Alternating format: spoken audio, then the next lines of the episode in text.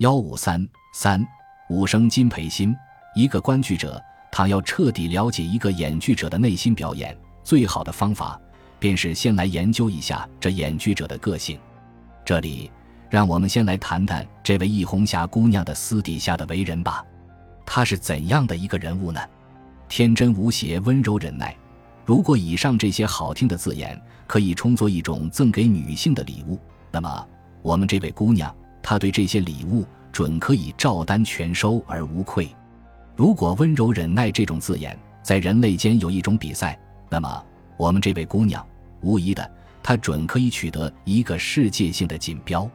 她在这个世界上，虽已经过了二十五年的一段悠长的历程，她却从不知道什么叫做生气，什么叫做发怒。不过无论如何，他总也是个人类呀。既然是人类，应当有时会挑逗起情感上的反应的。可是逢到这种时候，他却自有他的特殊的方法宣泄他的抑郁不平的情绪。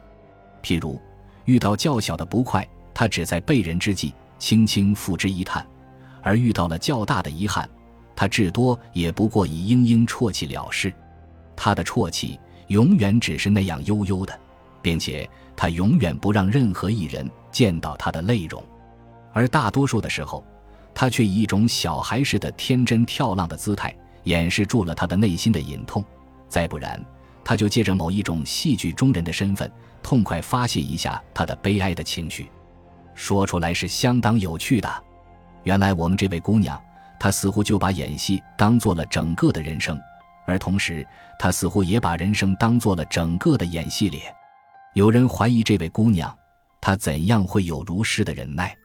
答案非常简单，由于天性的柔和是一半，而由于她的特殊环境的养成却也居其一半。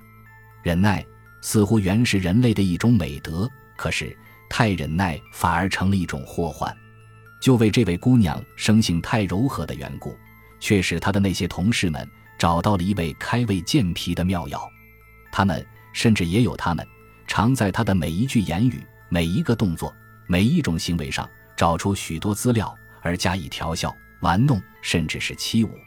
这大伙的混乱的一群，简直的都把他当做了一枚甘芳可口而不需吐核的鲜果。她，这位易红霞姑娘，在这一座狭小的戏台上，喜、怒、哀、乐，机械式的演出，已具有三年以上的平凡的历史。而在最近的两年之中，四周包围着他的粉红烟幕似乎特别的多，由于这，却使这后台大伙的群众越发找到了磨刀片的好机会。在后台的群众，凡属提到易红霞的事，那位金老板似乎已成为一个必要的连带名词。不错，在前面的一节杂乱的对白中，他们与他们已屡次提到过金老板的大名。那么，这位所谓金老板又是何等样的一个角色呢？由于大众的重视，可见我们这位金老板必是一位红爵无疑。读者须知，世间一切等等舞台上的所谓红爵，必然有着红爵们的应有的架子。开锣戏不必到场，这已成为一切舞台上的一切红爵所必须有的排场之一种。所以，在这开锣未久的时节，我们这位大名角，他是必然的还没有到场，那是一件非常合理的事。可是这也不要紧，笔者可以把他的身份证预先签发出来，让你们提早看看他的照片与略历。武生金培新最初的悬牌写作金培勋，大约他曾算过命，缺金缺得厉害，因此后来便改为现在的艺名。他是一个二十八岁的小伙子，一张银盘似的脸，一副带货的眼梢，似乎颇有一点英雄气概。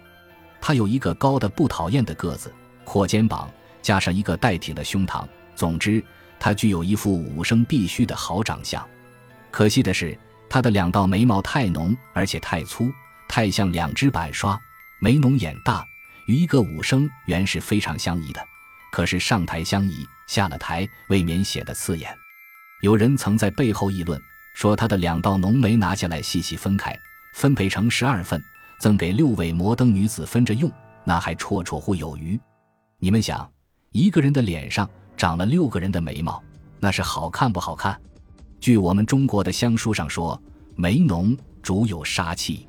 所以，我们这位金老板的眉毛与后面的戏剧性的发展，似乎不无一些小小的关系的。再说，金老板在台上却具有十足火爆的表演。每逢星期日与星期六，是他格外卖力的日子。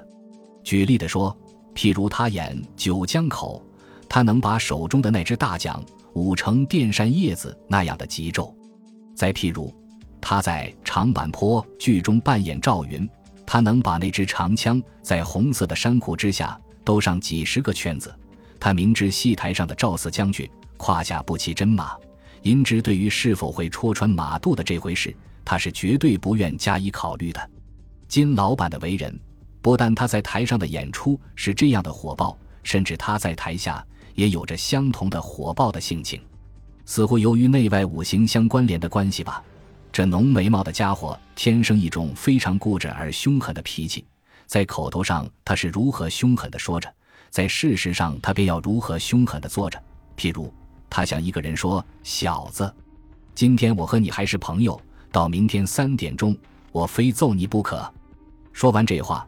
他能和这将被揍的人照样有说有笑，欢若生平；而一到明天约定的时间，他却真的把他的黑虎头心毫不容情地演习到了那个预先被指定的靶子上。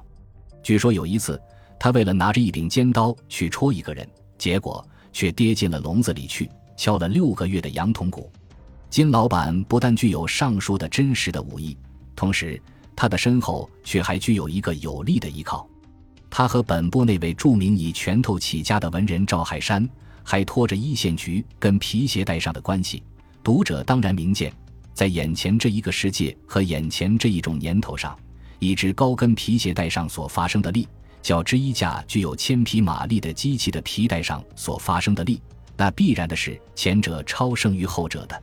由于以上两种原因，后台大伙的一群，对于我们这位金老板。